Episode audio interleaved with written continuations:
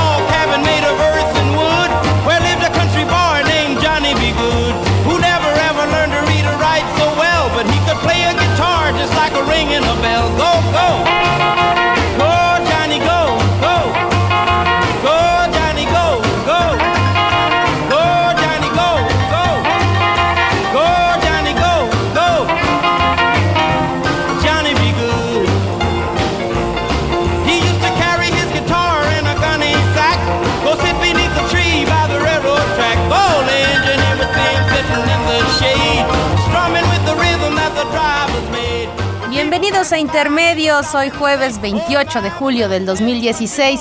Los saluda Tania Rodríguez. Y Juan Manuel Valero con el gusto de poderlo hacer a través de los micrófonos de Radio UNAM.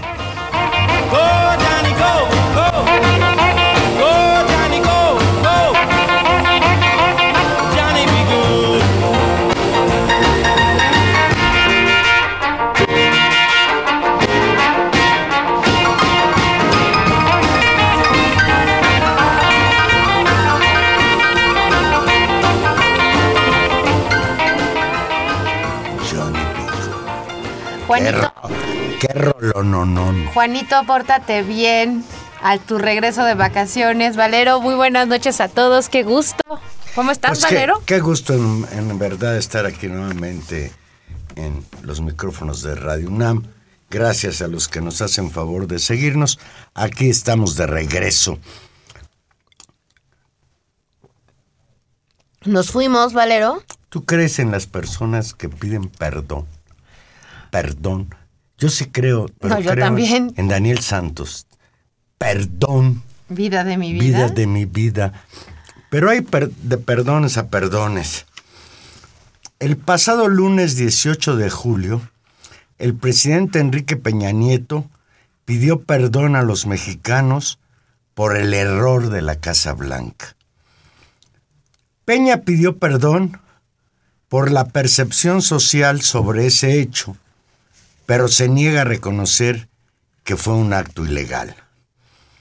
El perdón del presidente Enrique Peña Nieto por la forma de obtener la Casa Blanca de uno de los contratistas afines al propio presidente, el grupo IGA, lo que fue un hecho ilícito, no solo inmoral, sino ilegal, puesto al descubierto por Carmen Aristegui, Rafael Cabrera, Daniel Izárraga, Irving Huerta y Sebastián Barragán, es una tomadura de pelo a nuestra inteligencia. ¿Qué opinas? No, sin lugar a dudas, Juan Manuel, y tal vez sea este uno de los hechos más significativos de las semanas pasadas y- que trató en buena medida de convertirse como en un punto de quiebre o en un resarcimiento de la bajísima, hay que decirlo, eh, credibilidad presidencial.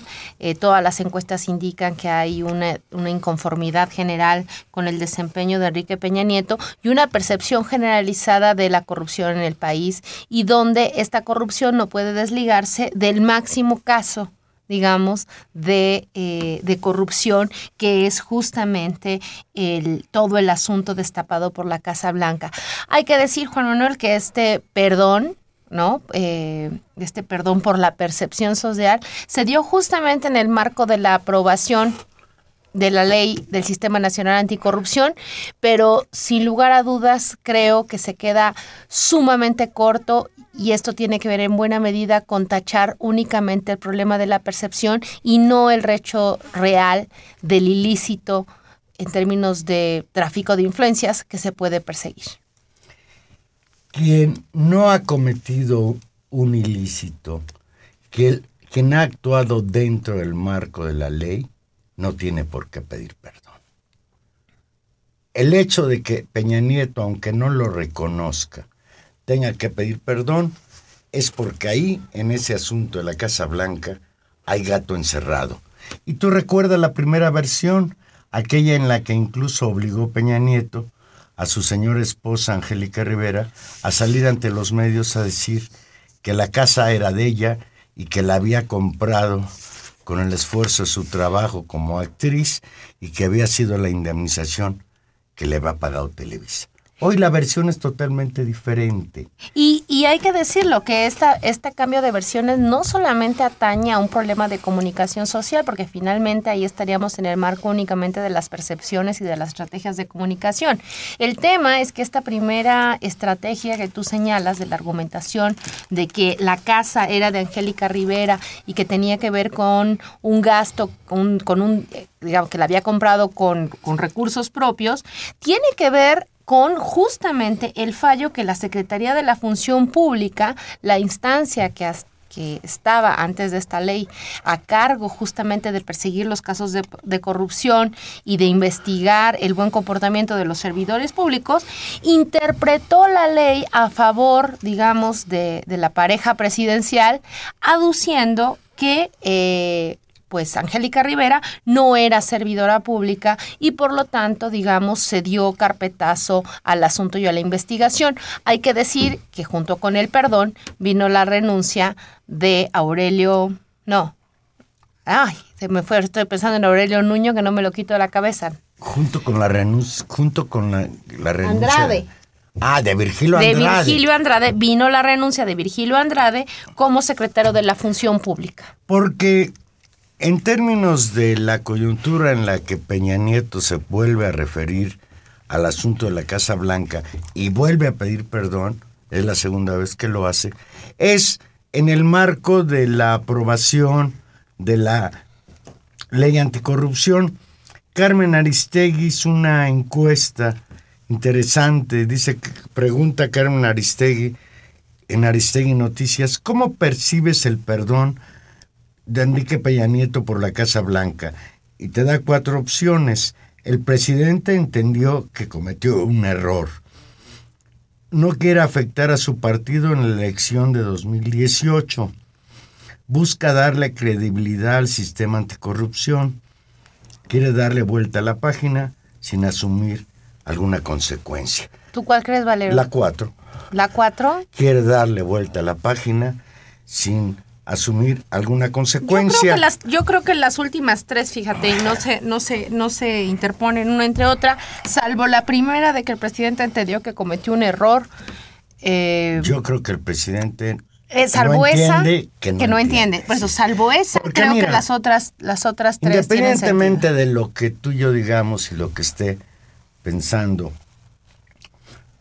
Ahora, estaría bueno que nos, que nos comente el público qué piensa, Sí. por qué pidió perdón Enrique Peña Nieto. pero mira, es un hecho, la Casa Blanca ya marcó al gobierno de Enrique Peña Nieto como un ejemplo de lo que no debe existir en democracia, como un ejemplo de lo que es el tráfico de influencias, el abuso del poder. Y tan es así que el perdón es tan falso que a los periodistas que hicieron el reportaje, ¿qué pasó? Primero los corrieron del noticiario de MBS Radio. Y el dueño de esta, de esta no es radiodifusora, es, pues es una cadena de radio y televisión. Ahora, a dos días de que Peña Nieto pidió perdón, ha levantado una nueva demanda contra Carmen Aristegui, acusándola de daño a su honor. El señor Joaquín Vargas, que en concreto señala que lo que quiere es que se quite del libro La Casa Blanca de Peña Nieto el prólogo en el que Carmen Aristegui, que es la que escribe el prólogo de este libro, hace referencia a su persona. Y entonces ya estamos en un problema más grave. No solo le quitaron el noticiero a Carmen Aristegui, sino ahora pretenden mutilar el libro, lo cual representa un acto de censura bárbaro. Y no sé qué vayan a hacer los tribunales frente a esta demanda. Y yo quisiera, no quisiera interpretarlo, pero sí me parece muy preocupante que nuevamente venga esta embestida de carácter judicial contra Carmen Aristegui, que además es un hecho que le quita credibilidad al perdón que pidió días antes el señor Peña Nieto.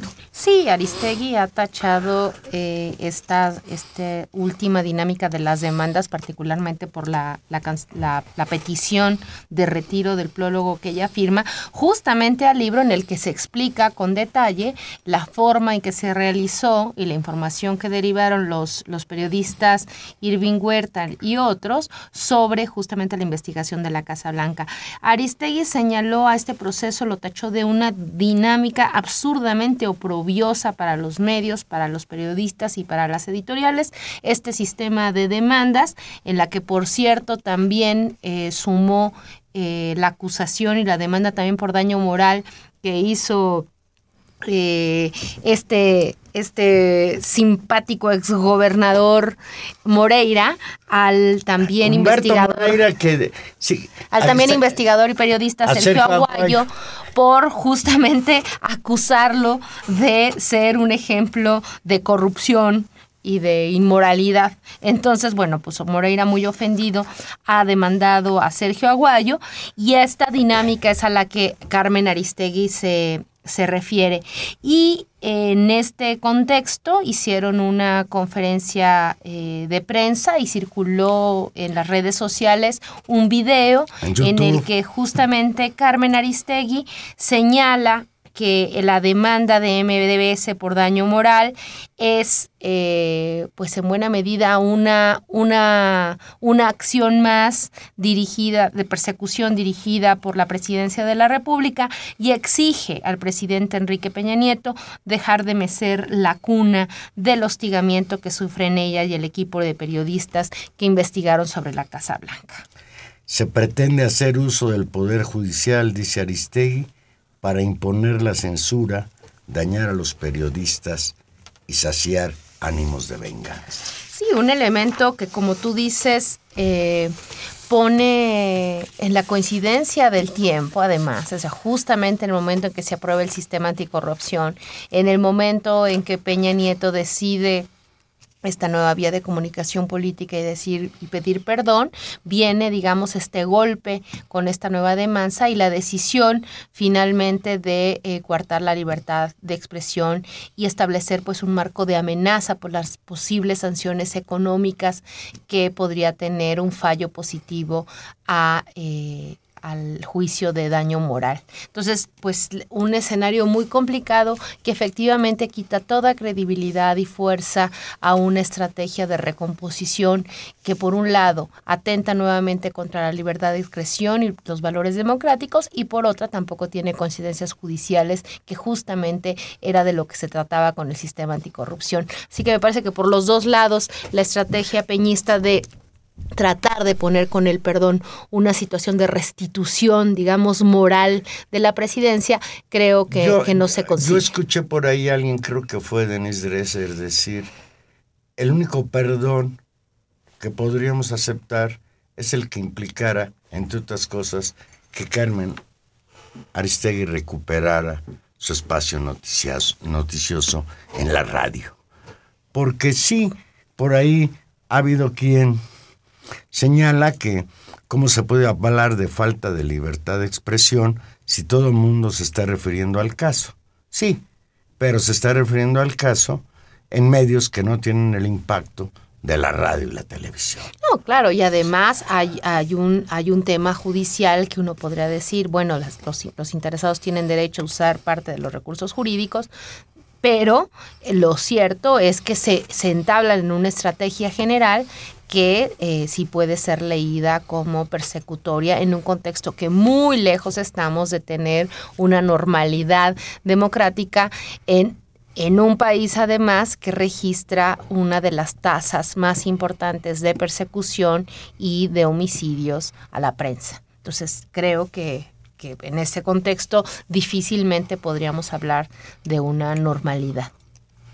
Bien, pues es un asunto muy, muy, muy preocupante. No lo del perdón, eso puede pasar a ser incluso anecdótico, sino esta nueva agresión, nuevo acoso contra el equipo de periodistas que hizo el reportaje sobre la Casa Blanca de Enrique Peña Nieto. Pues Tania, otro asunto que a mí me tiene muy preocupado es el manejo que los órganos supuestamente autónomos encargados del asunto le están dando al problema de la, de la pobreza. Resulta que el Instituto Nacional de Estadística y Geografía, el INEGI, y el Consejo Nacional de Evaluación de la Política de Desarrollo Social, CONEVAL, no se ponen de acuerdo en torno a la medición de la pobreza en México.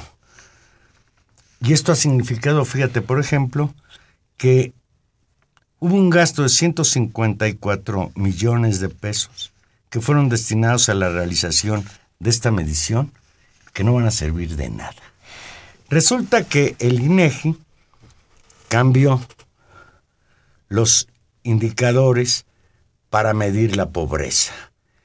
Y al cambiar los indicadores, oh sorpresa, ya hay menos pobreza. ¿Sí? Claro. Sí. Cambiando los parámetros de medición de la pobreza, ahora resulta que se, que se ha disminuido el índice de pobreza y el propio Coneval no acepta esto. No, y, y Porque es- ya no se pueden hacer comparaciones entre la pobreza de los años anteriores que se hacían con otros modelos de medición al que hoy pretende sustituirlos con un argumento que es verdaderamente inconcebible. Señalar que lo que sucede es que está, estaba aumentada la pobreza porque la gente tiende a no, a la hora en que le encuestan, a no decir la verdad respecto a sus ingresos.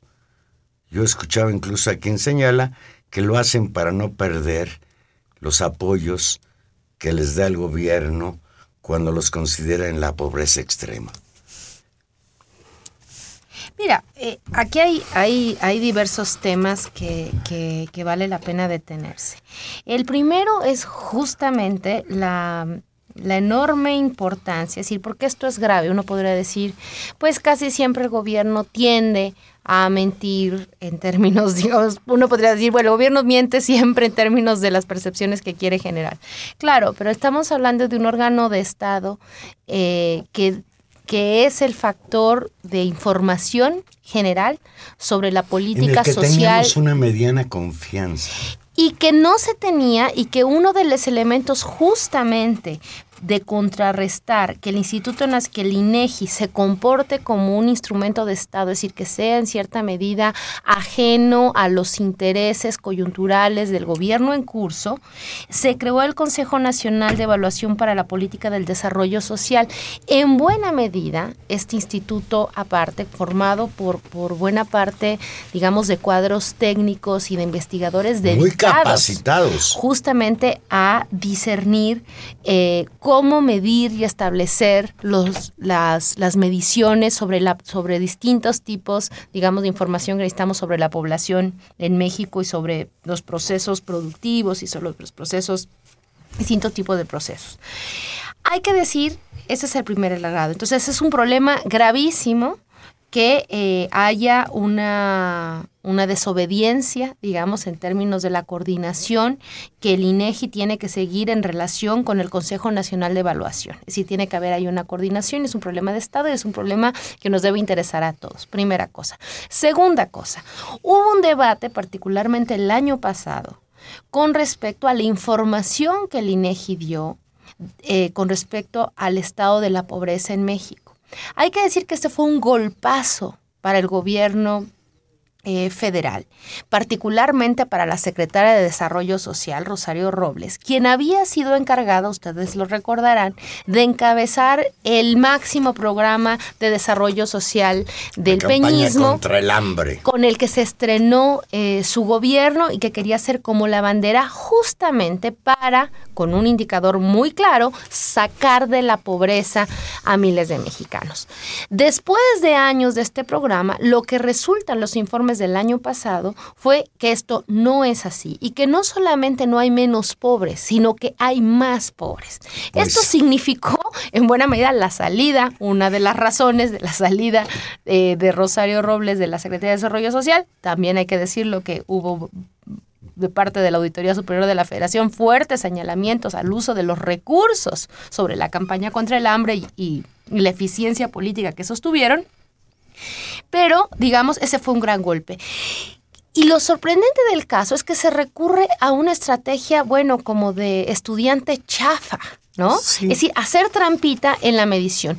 Todos los que, todos, digamos, si tú eres un divulgador de la ciencia, y eso vale la pena decirlo, todo cambio en los criterios de medición significan resultados distintos. Es decir, la medición y las estandarizaciones de los indicadores que se toman son acuerdos, porque lo mismo puede ser medida de múltiples formas y puede tener diversos resultados. En, en- en la facultad de química eso le llamaban cucharear. Cucharear. Sí. Este, vean nomás, les- resultado. la cuchareadita.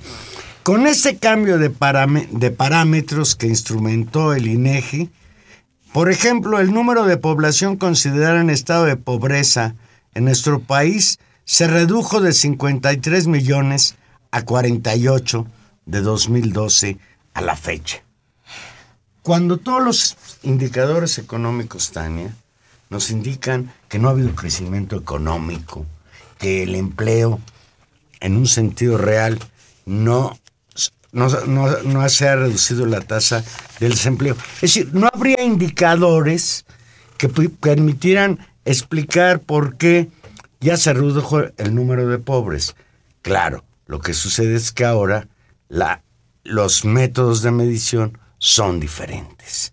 Y esto afecta no solamente, y hay que decir la otra cosa, esta discusión no solamente afecta una percepción general sobre si avanzamos o no se avanza con respecto a cuántos mexicanos están en las pobrezas, que en sí mismo es un tema y que por otra parte sean 53 millones o sean 48 millones, el problema de la pobreza en México no está como para cantar ninguna albricia, ¿no? Es decir, digamos, Pues mira, no hay no hay una baja yo sustantiva. No voy a caer en la tentación de inventar cifras, pero te puedo asegurar que incluso el 53 millones para 2012 se queda por debajo de lo que en realidad hay respecto a los pobres. La- y como no tengo yo los datos al respecto, sí me parece oportuno que hagamos el compromiso tú y yo de invitar en un próximo jueves al doctor Julio Bolvinic, experto en el tema, para que nos dé su opinión sobre esta barbaridad de que es, eh, este año no va a haber posibilidades de saber la cifra de pobreza en México porque hay una disputa entre dos entidades, el INEGI, que es el medidor, y el, Coneval, que es el evaluador, que no se pueden poner de acuerdo, y ahí hay un problema adicional, que ahora la asignación de recursos no tiene una guía para ver hacia qué sectores, a qué regiones, etcétera, tiene que dirigirse los apoyos gubernamentales. Y ese, y ese es, ese es justamente el elemento, eh, el segundo elemento que es grave. No solamente tiene que ver con esta percepción general de bajar o subir la, la pobreza, sino con el ejercicio del gasto, porque buena parte de los recursos asignados tanto a la campaña de lucha como del hambre, como de apoyo de apoyos sociales de diversos tipos e incluso la priorización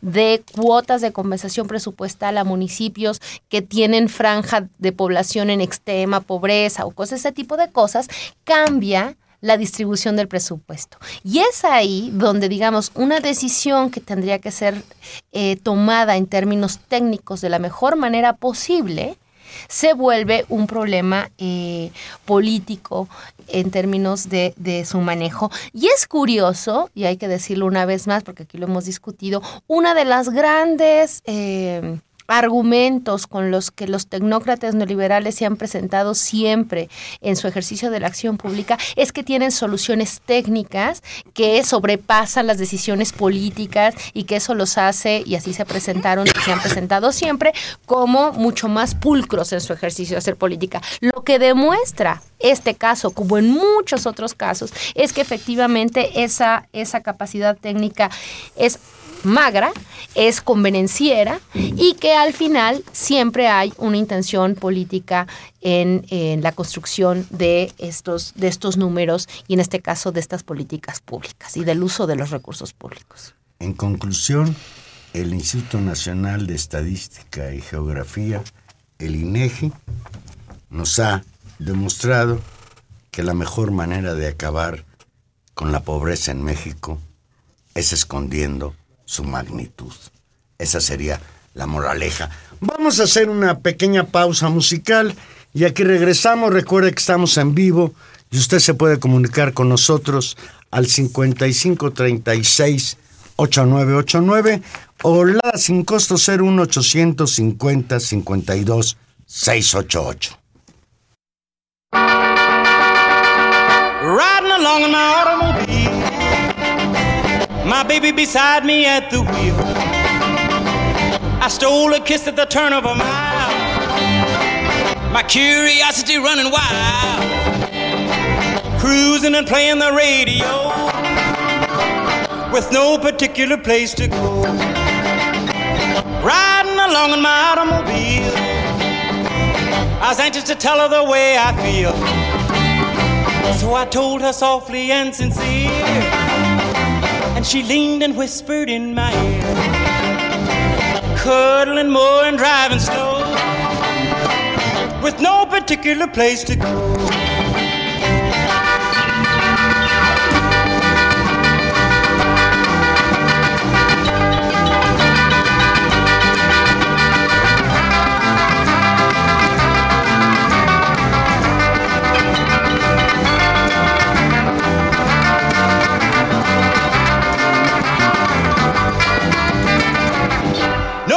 Particular place to go.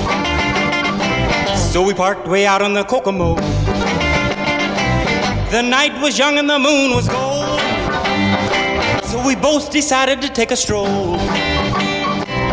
Can you imagine the way I felt? I couldn't unfasten a safety belt. Riding along in my calaboose. Still trying to get her belt to way home I held a grudge for the safety belt that wouldn't budge.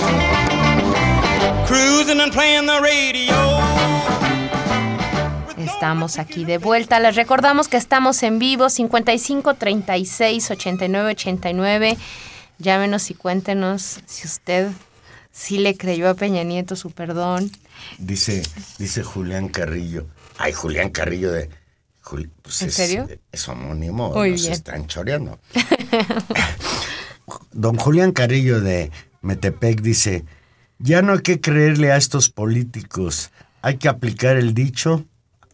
En época de votaciones, vámonos de vacaciones para no hacerle el caldo gordo a la politiquería mexicana.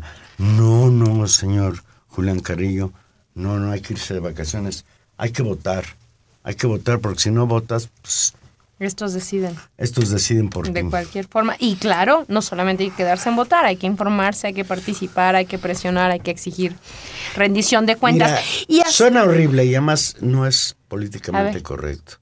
Pero antes de anular el voto, es preferible votar por el menos malo si tú consideras que ninguno es bueno. Bueno, y de eso, y de eso vamos a hablar de un caso terrible que se avecina allí con nuestros vecinos del norte, pero eso lo dejaremos hacia final del ¡Ay, programa. Sí, sí, si vale la pena o no votar cuando Trump es el que, el que puede pasar si uno no vota, pero ya hablaremos de eso más, más adelante. Antes de eso, Juan Manuel, hay que hablar que nos fuimos a este receso vacacional, regresamos y la lucha de los profesores, que por cierto hay que decirlo, también deberían de estar disfrutando de unas merecidísimas vacaciones después de, de, las labores docentes, continúa, no están de vacaciones, siguen movilizados y particularmente, hay que decirlo, que es sorprendente, sorprendente que tenga que ser una nota. Hoy la CENTE en una acción hormiga, volvió a poder hacer un mitin en el Zócalo. Y digo que no debería de ser una nota, porque como cualquier ciudadano mexicano, deberían los profesores poder tener derecho a expresar sus demandas en la que históricamente había sido, hasta hace poco tiempo, el lugar... El Centro Nacional de la Demanda Social. Y de la protesta que es el Zócalo. Bueno, pues los profesores que habían sido desalojados de manera muy violenta hace, tres, años, Hace tres años que no podía... No, no nomás ellos, ¿Tú habías ido a alguna marcha al Sí, sí todavía logramos entrar con lo de Ayotzinapa, ¿te acuerdas? Sí, tienes razón. Pero los profes, hasta hoy, después de tres años, y teniendo que hacerlo de una manera, pues sí, muy simpática, ¿no? Fueron llegando de a poquitos, de a poquitos, de a poquitos, para que no se diera cuenta de la fuerza pública, hasta que ya estaban los suficientes para realizar un mitin. Primero enfrente al Palacio Nacional y después enfrente de las mismas oficinas del jefe de gobierno capitalino. No, es, es, es realmente pues, sorprendente. saludamos, saludamos la iniciativa porque la recuperación de este espacio de protesta me parece, insisto, no debería por qué ser un, una nota, desgraciadamente lo es.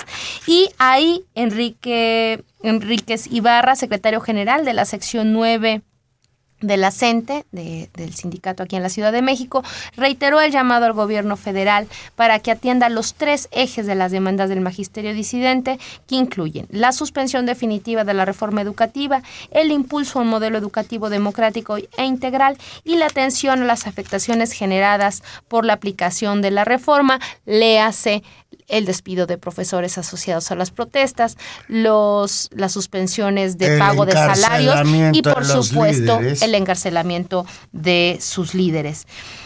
Eh, y bueno, pues estas son las tres demandas junto con las que se han sumado en términos de, las los requerimientos sociales, como se ha bautizado también la otra mesa abierta en gobernación, que siguen desarrollándose en el despacho o bajo la tutela del secretario de Gobernación Miguel Ángel Osorio Chong. También hubo movilizaciones en los otros estados en los que la Coordinadora Nacional de Trabajadores de Educación tiene fuerza, en Oaxaca, en Chiapas y en Guerrero. En Guerrero incluso pues también hubo un hecho que es destacado. Hoy contingentes de la Coordinadora Estatal de Trabajadores de la Educación en Guerrero, la CETEG, provenientes de Acapulco, de la Costa Grande y Tierra Caliente, bloquearon la autopista del Sol, México-Acapulco, en el marco de una protesta nacional convocada por la coordinadora. En Oaxaca eh, otra vez hubo, hubo protestas muy fuertes, eh, protestas, digamos, cerrando centros comerciales y este tipo de acciones que ha organizado la sección 22. Y en Chiapas, recordar que ayer, ayer, anteayer se cerró el cerraron el aeropuerto también en protestas así que digamos esta esta protesta y mantenimiento en Michoacán, Juan Manuel, en Michoacán, siguen cerrados las entradas y salidas por los maestros a, digamos, a la salida y entrada de contenedores finalmente del puerto de Lázaro Cárdenas a través de la detención de las vías del tren. Y bueno, este es un elemento también de presión enorme a las mesas de negociación en en, en, pues mesa de negociación que la mesa entre la, la Secretaría de Gobernación y la CENTE no avanza, no hay ningún avance, incluso está programada una nueva reunión, pero no hay ningún avance. Donde sí hay un avance es en este juego de simulación de diálogo que está teniendo lugar entre el secretario de Educación Pública Aurelio Nuño y sus paleros, los líderes de la del Sindicato Nacional de Trabajadores de la Educación, con los que sí está discutiendo aspectos de la reforma educativa, como es el modelo educativo, aspectos que se niega y se, negado, y se ha negado sistemáticamente a discutir con la Coordinadora Nacional de Trabajadores de Educación, que todos los días nos lo recuerda, todos los días nos la señala. Su lucha principal es por la derogación de la reforma educativa. Y bueno, pues así está la situación. Para acabar de hacer complicadas las cosas, pues ayer se unió a la campaña de linchamiento contra la CENTE, la Coparmex, el sector patronal.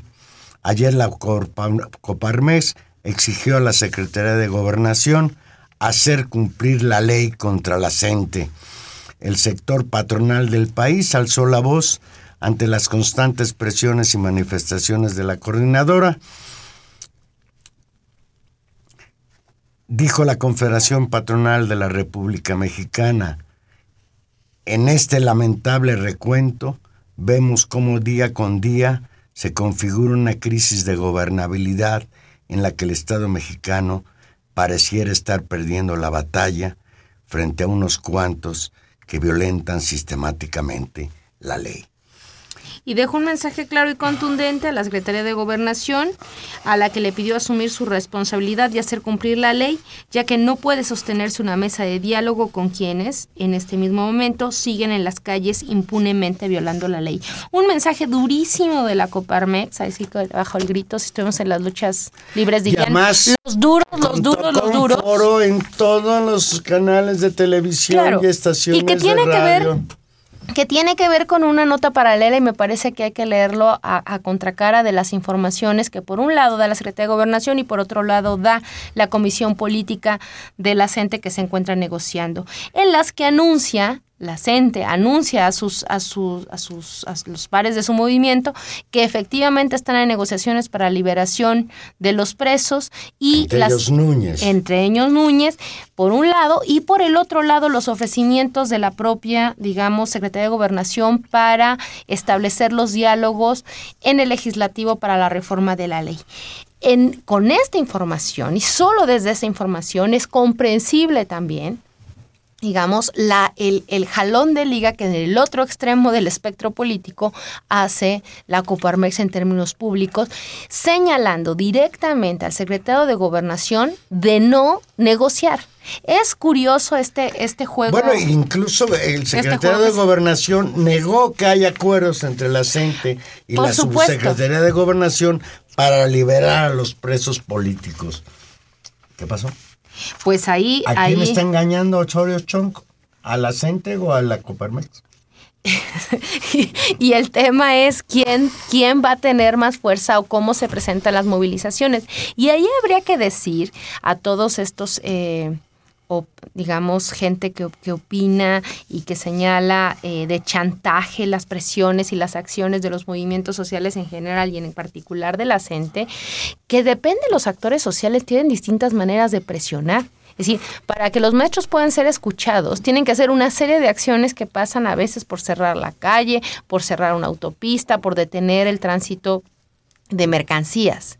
Si se tiene que hacer eso, la Coparmex, que tiene absolutamente otros recursos, también presiona haciendo todo tipo de cosas. Por ejemplo, incluso simplemente dando a conocer a través de sus mecanismos afines las presiones necesarias para vetar o no vetar y premiar o no premiar a funcionarios con aspiraciones políticas, leas en este caso Osorio Chong y Nuño. ¿No? Es decir, quién están jugando también en un contexto donde el conflicto magisterial, Juan Manuel, se ha vuelto, desde mi punto de vista, un centro de articulación, y lo voy a decir con estas palabras, aunque parezcan antiguas, como de la lucha de clases en este país. Es decir, es claramente un tema que ha concintado la reacción de un sector popular que defiende un proyecto en cierto sentido y una lógica de construcción política y una reacción muy beligerante de eh, el sector empresarial de este país, que ve en el castigo y en la derrota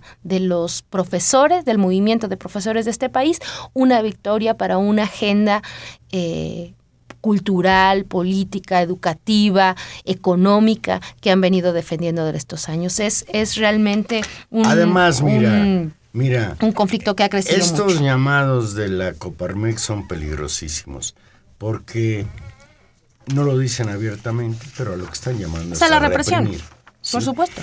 a reprimir a un movimiento al que ya se le ha reprimido y el caso de un, el caso pendiente de la investigación de los responsables de la matanza de Nochistlán el 19 de junio todavía es una asignatura pendiente para el gobierno.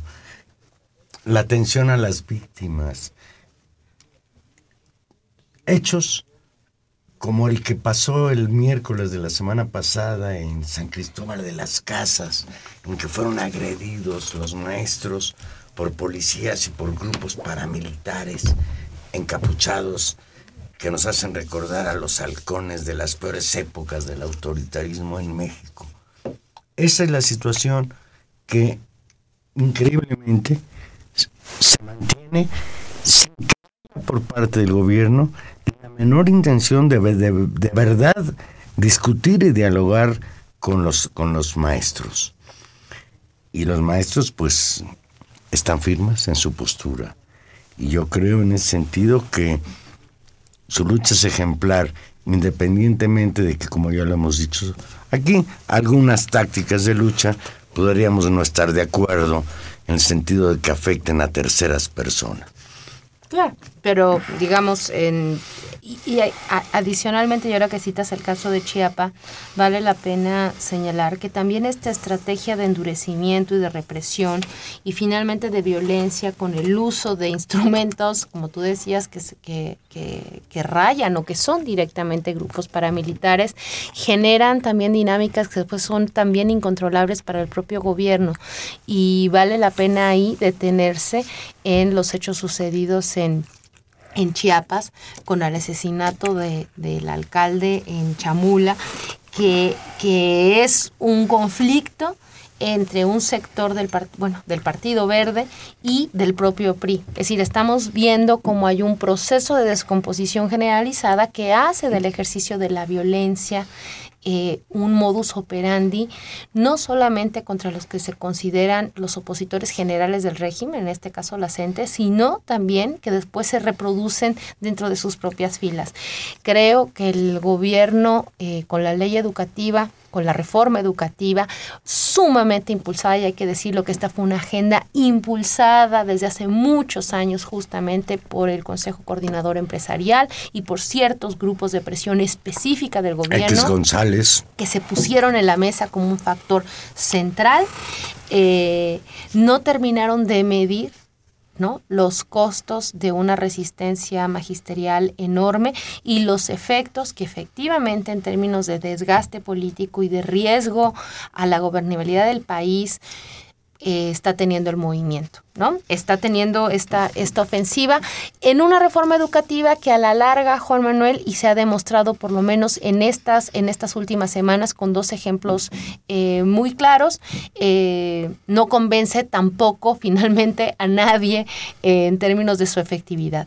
Por un lado está justamente esta apertura de negociaciones con el CENTE, que más allá de ser una mascarada y de ser una intención de deslegitimar y volver a construir la idea de los buenos maestros y los malos maestros entre el CENTE y la CENTE, también representa la eh, necesidad de atender la inconformidad mayoritaria de los profesores que no necesariamente estén articulados a la CENTE y el daño a, los, a la situación laboral de miles y miles de profesores y que el gobierno ahí sí está dispuesto a tratar medianamente de corregir. Eso por un lado. Y el segundo, unas declaraciones interesantes que registró justamente en, la, en, en estas semanas en una entrevista con la doctora Smelkers, directora del Coneval, ¿no? Del, de este centro de evaluación eh, instituido para justamente hacer la evaluación de los maestros, en la que termina de, de, de, señalar las carencias que el proceso de evaluación en sí mismo tiene, porque no evalúa directamente el hacer de los profesores, y la claridad del reconocimiento, por lo menos en ese ámbito, de que no hay... Eh, de que los profesores se sienten lastimados y vejados, digamos, con este ejercicio de evaluación que termina por no decirnos casi nada sobre la preparación docente y la ausencia casi total de instrumentos de mejora a las herramientas en las escuelas, a las herramientas y al apoyo a los profesores. De eso se sigue sin hablar. Entonces estamos en un, en un contexto eh, terrible. Y se avecina la batalla por los contenidos, Juan Manuel, de la cual tendremos que hablar, porque lo que sí también ya avanzó Nuño es que va a presentar o ha presentado las líneas generales de lo que consideran que es el nuevo modelo de educación para el país, que incluye, entre otras cosas, como la educación de los sentimientos y la inteligencia emocional, y ya tendremos ocasión, cuando conozcamos más de ello, de evaluar de qué se va a tratar el famoso eh, modelo educativo que desde la presidencia de la República se quiere impulsar. Bueno, pues seguiremos atendiendo este asunto y pues haciendo votos porque el diálogo sea la manera de resolver este conflicto, que el gobierno federal atienda las demandas de los maestros.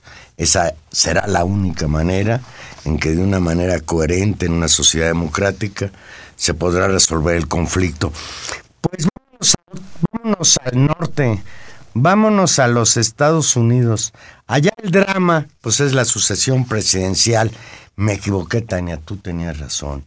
Yo subestimé todo el tiempo al señor Trump, no le daba ni un chance de que llegara a ser el candidato republicano y no solo se confirmó ya como el candidato del Partido Republicano a la presidencia de Estados Unidos en las elecciones de noviembre próximo, sino ya de acuerdo con algunas encuestadoras, el señor Donald Trump supera a la también ya candidata después de esta convención que ya habrá dado su discurso para estas horas. La señora Hillary Clinton, según la encuesta de CNN, tras la convención republicana, dicen que después de las convenciones como que eso les da fuerza, pero pues sean peras, son manzanas, dice CNN que Trump tiene el 48% de las preferencias por el 45% de Hillary Clinton. Podríamos decir empate técnico. Sí, podemos pensar Pero lo que es verdaderamente sorprendente es que aquellos 25 puntos que le llevaba de ventaja a Trump ahora se han reducido a nada. Y como dicen por ahí, pues la moneda está en el aire. Hay otras encuestas como la de CBS que decretan un empate. Sí, pero digamos, independientemente del empate, por término de las intenciones de voto, es ya una situación preocupante eh, en sí misma. O sea, ya que Trump puede estar arriba, eso es escalofriante. Simplemente el empate o que estuviera en la boleta. ya era, ya era, ya era preocupante. Pero hay que sumar a ello, Juan Manuel, algo que no debemos olvidar, que no debemos olvidar. Y es Las que la trapacerías en el partido de No, no, no, no, no iba a eso, en, términos del riesgo, antes de eso. Es que eh, en Estados Unidos no se vota por mayoría, simplemente por mayoría, se vota por delegados. Y esto hace que las mediciones incluso de preferencias generales sean, eh, tengan un factor de distorsión cuando metemos el factor estatal en cada uno de ellos. Con lo cual, lo que podemos avisorar ya desde hoy para las próximas elecciones es que la situación va a estar cardíaca y que en función de la concentración de ganar algunos estados en lo particular, Trump puede garantizar increíblemente o puede estar habilitado para convertirse en presidente de los Estados Unidos. Eh, eso me parece que es lo que nunca hay que perder de vista y que esos estados, particularmente algunos con mayoría blanca, que tal vez no tengan una enorme población, California eh, o, los, o los estados, eh, digamos, de la, de la costa oeste, puedan convertirse en los factores de decisión de quién va a ocupar la Casa Blanca por los próximos cuatro años. Bueno, mira, yo de lo que sí estoy seguro es de que gane quien gane, Hillary Clinton, demócrata, o el señor Trump, republicano, Estados Unidos va a perder. Creo que el presidente que tienen actualmente ah, ha demostrado que pese a todo, pese a todo, ahí está. y, que ayer, y que su discurso de ayer fue verdaderamente un poema de apoyo a la señora Clinton. No, una, un poema, deja tú de apoyo a Clinton, una, una pieza oratoria sofisticadísima, la gracia y el carisma que, que, que tiene Barack Obama lo hace un un facto, un referente político eh, increíble, pero hay el, el tema del, del, riesgo del triunfo, del, del, del triunfo de Trump vuelve eh, esta, esta imagen digamos, del, del, Partido Demócrata e incluso de la presidencia de Obama, absolutamente frágil. Quisiera señalar un elemento que eh, dentro de las cosas que sucedieron en la, en la Convención Demócrata, eh, me parece importante y que habla del riesgo que esto significa. Eh, un personaje como Michael Bloomberg, que ha sido, fue, es el hombre más rico de, de Nueva York, que fue su, su jefe, ¿no? su, su gobernante, eh, por parte del Partido Republicano, ayer asistió a la Convención Demócrata a expresar su apoyo a Hillary Clinton bajo el riesgo de que Trump gane las elecciones. De ese tamaño, de, digamos, en términos de las alianzas políticas y del marco general que, que se requiere para sobre, al, sobre sobre em, darle, darle, un empuje a la candidatura de Clinton ante el riesgo justamente por la situación en la que estamos señalando del voto diferenciado por los estados y de la, del sistema de votación norteamericano que está francamente en riesgo. Y así como hay un apoyo, eh, un apoyo desde la derecha, digamos, de la derecha de Clinton, eh, también se debe comprender el discurso y la actitud de Bernie Sanders, que hizo una campaña fantástica y que levantó y concitó, digamos, la, la, movilización de amplios sectores de jóvenes, de minorías y, digamos, de la izquierda eh, del Partido Demócrata a apoyar, bajo el riesgo justamente del triunfo de Trump, la candidatura de Hillary Clinton. Esto ha resultado sumamente doloroso para los sectores, digamos, de izquierda del Partido Demócrata, para los seguidores de Sanders, pero creo que el discurso y la actitud que ha tenido el senador han sido en función del enorme riesgo que significa un potencial triunfo de Donald Trump de donde se desprende que Hillary Clinton es un mal necesario para Estados Unidos. Y para el resto del mundo, básicamente. Y para el resto del mundo. Pues van a ser estos meses divertidos. Lo bueno es que las elecciones son allá. No, bueno, pero los efectos son globales. Los, los, gringos, las campañas. Bueno, si les toca a Trump, pues para que vean lo que se siente. No, pero los, los primeros, el tema claro. es que el, si hay alguien que debe estar preocupado son justamente la minoría latina de la que ha hecho digamos, Fíjate, el máximo enemigo lo que dijo, Donald lo que Trump. dijo ayer Obama, en el, le dio un empujón a Hillary Clinton, empezó la convención con abucheos del, del, del grupo este que apoyaba a Sanders, sobre todo porque por el maltrato de que fue objeto por parte de la presidencia del Partido Demócrata. Claro, y, el y candidato hay que de- decir que la filtración de WikiLeaks de la semana de en estos días en la que se demostró a través de la exposición pública de correos electrónicos que la dirigencia del Partido Demócrata pues boicoteó en buena medida la, la, la precandidatura de Bernie Sanders, pues cayó como balde de agua fría a una de por sí de por sí complicada alianza entre eh, los seguidores de Sanders y de Hillary Clinton, que representa en buena medida el status quo y sí la reproducción de una clase política norteamericana y no un outsider como significaba Sanders y como quiere presentarse Trump. Sin embargo, hay de, de, hay de independientes a independientes, Juan Manuel, y creo que eso no se nos debe de olvidar. Dice, dice Obama, puedo decirlo con toda confianza, nunca ha habido un hombre o mujer más, cali más calificada que Hillary Clinton para servir como presidenta de Estados Unidos. Esto lo dijo en la Convención Nacional Demócrata que tuvo lugar en Filadelfia y que está te estará terminando ahora o ya terminó hoy con el discurso de la susodicha Hillary Clinton. Sí. Oye, Valero, ya nos vamos, pero ya que estamos hablando de, de personajes este, deslenguados y, y, y, fuera de, y, fuera de, tono, ay, no podemos dejar pasar dos hechos. Uno, Vicente Fox, que regresó eh, con, con, Qué fuer grosero. con, fuertes declaraciones. Qué grosero, ¿cómo dijo? Me vomito sobre Calderón porque anda queriendo promover a su mujer. No, porque para- mete a su mujer en el negocio. En el negocio. Yo creo que se le, cayó- se, le, se, le, se le cayó la lengua a pedazos, ¿no? Y efectivamente es, es una majadería. Y bueno, ahí, ahí ese pleito Bueno, pero siempre con el... de Fox, no se puede esperar menos. Sí. Y, y que no se haga pato, tiene razón, él quería impulsar a, a Martita también. Claro. Sí. Y al otro que se le cayó la lengua a pedazos, ¿no? Así de las mordidotas que se dio eh, haciendo las siguientes declaraciones, fue al expresidente Carlos Salinas de Gortari. Oye, ¿no, entraría Salinas de Gortari? Ya hasta me dio miedo decirlo, días? A, mí- a lo me, me da miedo. Pero no, no entraría ahora porque se fue Peña Nieto a Perú y Argentina. No, entra- no, no le dirían quédate tú a... Quédate atendiendo, el- a- Atendiendo el aquí la situación. Bueno, eh, reapareció en un foro en Acapulco y el ex y dijo que el neoliber- neoliberalismo no era la solución que se esperaba. Hombre. Hombre.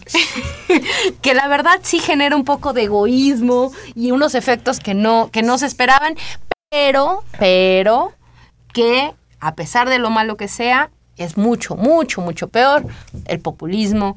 Y dijo, ya saben a quién me refiero, no voy a decir nombres, pero eso sí que es lo peor del mundo mundial. Andrés Manuel López Obrador. Fíjate, curioso, en las declaraciones de Fox, en donde dice que se vomita sobre Calderón porque quiere meter al negocio a Margarita, Fox también concluye diciendo, lo que realmente Pero lo que me sí de pena, ¿no? Es que llegue el populista, sí. Y en coincidencia con Salinas de Gortari en Acapulco, estaba en Chiapas el secretario, el presidente nacional de Acción Nacional, el señor Ricardo Anaya, y él, escuchen lo que dijo. No cabe duda de que el PRI se tiene que ir en 2018, pues le ha fallado a los mexicanos, pero se debe ser cauteloso para que tampoco pueda llegar como alternativa del cambio. Ese, leo textual, populismo destructor de Andrés Manuel López Obrador. Pues yo propongo... Nomás sí quiero hacer ver, un paréntesis. Dilo, vale. Yo porque soy defensor no de López Obrador, sino del populismo. López Obrador gobernó la Ciudad de México, creo que es el único lugar que ha gobernado. Sí, Y no la destruyó. no. Sí. No más, entre paréntesis. Todos contra Gudelia. Bueno. Esto quiere decir que ya le están teniendo miedo a ese cuate. Bueno. Todos, pleito, fíjate. pleito, pleito hay desde el, desde el 2003, 2004. Y, y señalaría algo, yo lo que diría, y conectando con, con, este, con ya pues casi la despedida de Obama, habría que comunicar al, al, al compañero Vicente Fox, al señor Carlos Salinas de Gortari y a Ricardo Anaya, pues pasarles el videíto de, del maestro Obama explicándole al joven Peña Nieto qué es el populismo y por qué eh, la discusión y reducirlo a un tema eh, tan banal, pues hace gala de una reducción política enorme y de una incomprensión, ¿no? Eh, política brutal, de mucha ignorancia. Así que, bueno, pues eso, Valero. Y se nos Dice- fue el programa. Dice Manuel Munguía. Hola Manuel, dice, el perdón de Peña. El perdón de Peña es ilegal. No, perdón. El perdón de Peña es igual a las lágrimas de cocodrilo. Mejor que devuelva lo que se ha llevado en estos años. Pues Hasta sí. que no haya unidad, un nuevo, proyecto, un nuevo proyecto constituyente, que desaparezcan los partidos, solo así podemos cambiar el país. Bueno. Yo con eso de que desaparezcan los partidos no estoy tan seguro, pero de que sí estoy convencido de que tiene que cambiar el orden político de este país es... Así es. Pues ya estamos aquí de regreso, Tania. Pues sí, Juan Manuel, así que le damos las gracias a don Humberto Sánchez Estrejón que nos acompaña esta noche, a Gilberto Díaz en la producción. Y bueno, me despido, Tania Rodríguez, nos escuchamos próximo jueves a las 8 de la noche. Aquí vamos a estar platicando en Intermedios. Pues que tengan una bonita noche Estuvo lloviendo muy fuerte en el norte de la ciudad. Tenga cuidado, las lluvias están amenazadoras en estos días en el país en general y en la Ciudad de México en particular. Buenas noches. You dressed so fine. Through the bumps of time, and you climb. And then you. Yeah, people call, say, beware, now you're bound to fall. They thought that they were just a